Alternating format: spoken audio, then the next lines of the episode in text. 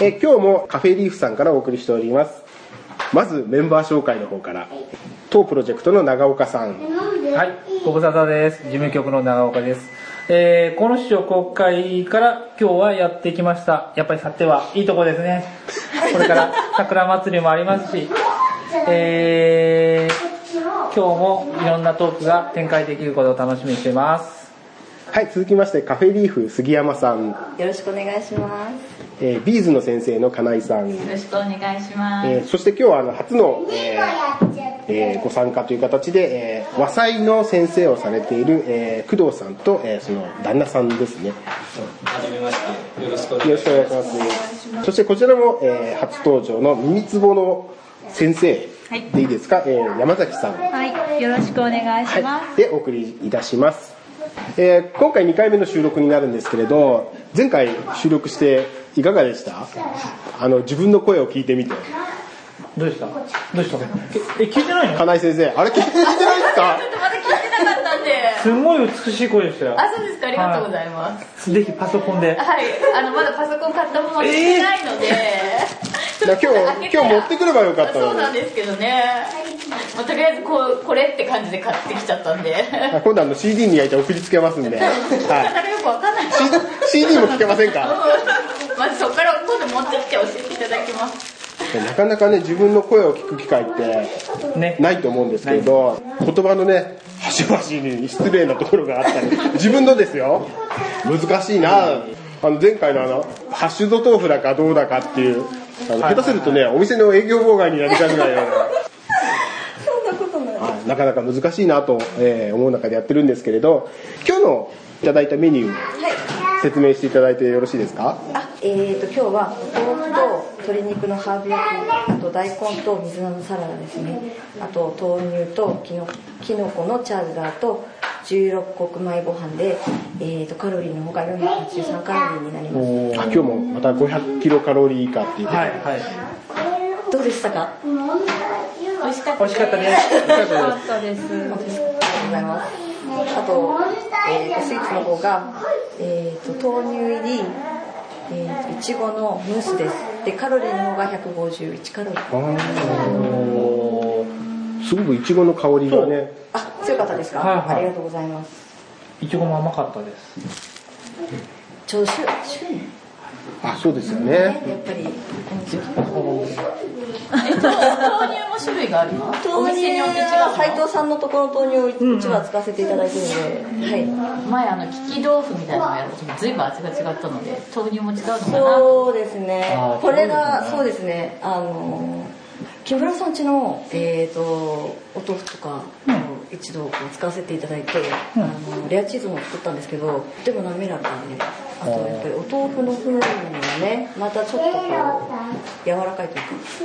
生クリームが入ってる意味があの時分かりましたあわかりました分かりまあよっしたたですこれだっては豆腐に生クリームが入っていいる。や入ってるわけじゃなくて豆前回いたじゃないですか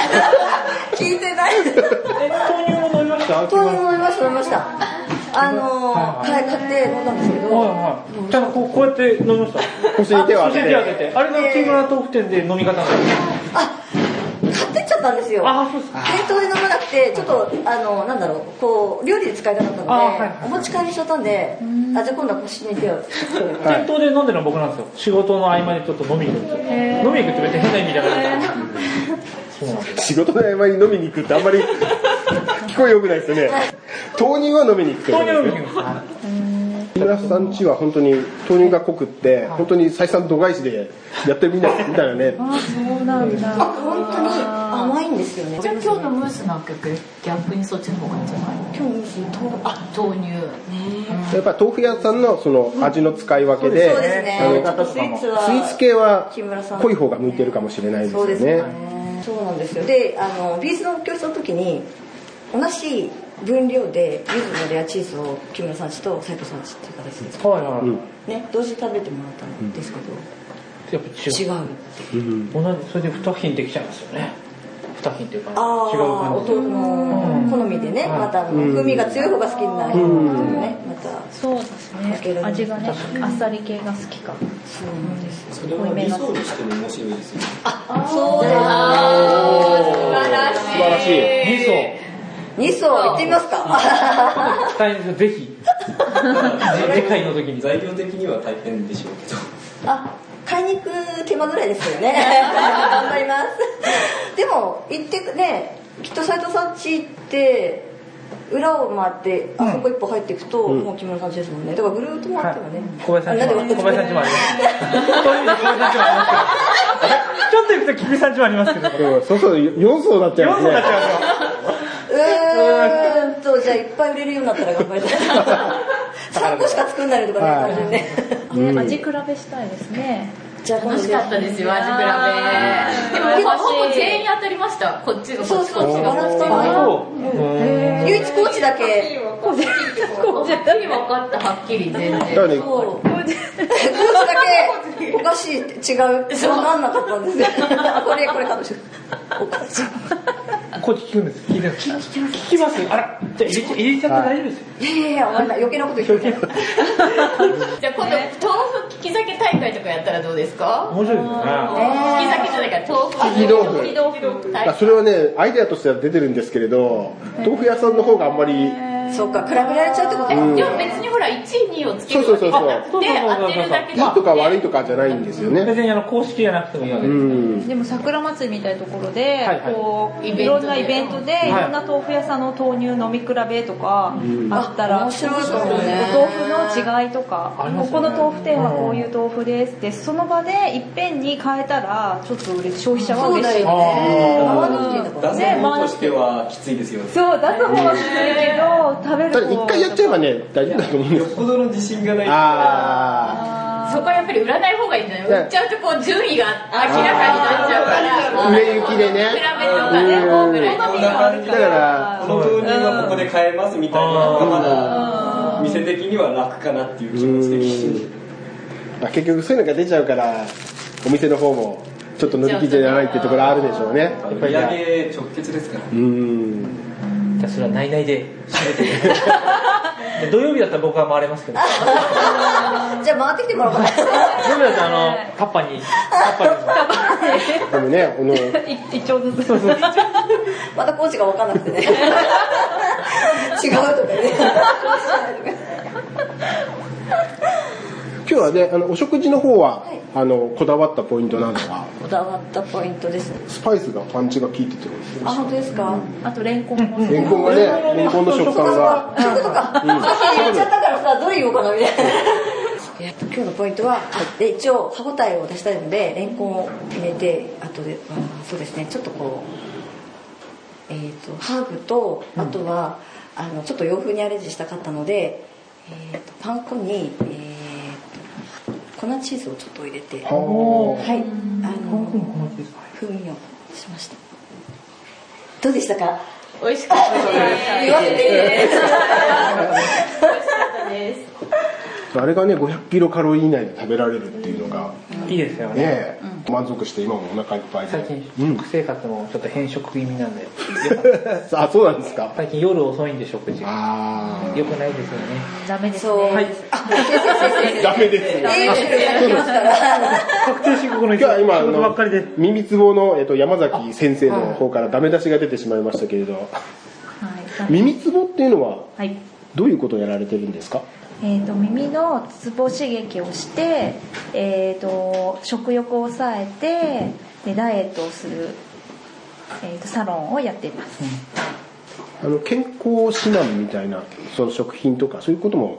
そうで指す導いただいてるんですよね。えー、と耳つぼ刺激だけでも痩せるんですけど、えー、と基本的には食事の改善も含めて痩せていくのが一番し将来的にすごくいいので、えー、とサプリメントを含めて、えー、と耳つぼ刺激をしながら、えー、とダイエットしていただいてますえっとその食材としてはい豆腐っていうのはいかがでしょう、私がいろいろ勉強してきた中でやっぱり大豆プロテインっていうのがすごく良質っていうのがそこに行き着いたところでうーんとやっぱり大豆日本人なので大豆をもっと食べていただきたいなっていう思いもあって、えっと大豆にこだわって食事の食改善もしていただいてますえっとね、前回あの栄養士さん2人のお話がありましたけど大体やっぱり皆さん同じようなことを聞いてプロフェッショナルプロフェッショナルののね集団がはい今日はお集まりいただいてますから、あれ プロフェッショナルプロ、プロ、パン屋さん。一番のプロじゃないですか。そうですね今日ねあの来ていただいてすぐあの収録に参加していただいてで今2層とかいい意見をあの言っていただいて、えー工藤さんの旦那さんの方があのパン屋さんをえやられてるということでまあ、パン屋といっても父親がやってるところで働かせてもらってるっていう程度のものですけどまだこの後ねちょっといろんな提案があると思うんですけどささっきのいやもう奥様からもしか奥したら様の話が方いったかからもしれませんけど、はいはいぜひぜひぜひまあ、ちょっと去っての方でお店を開いていただいて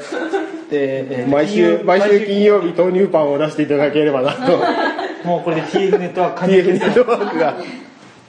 あの後でお話があると思いますので、はいわかりましあの豆乳を入れるとパンがね結構もちもちして弾豆力腐がって具にはなんないんですか麻婆豆腐とかみたいに。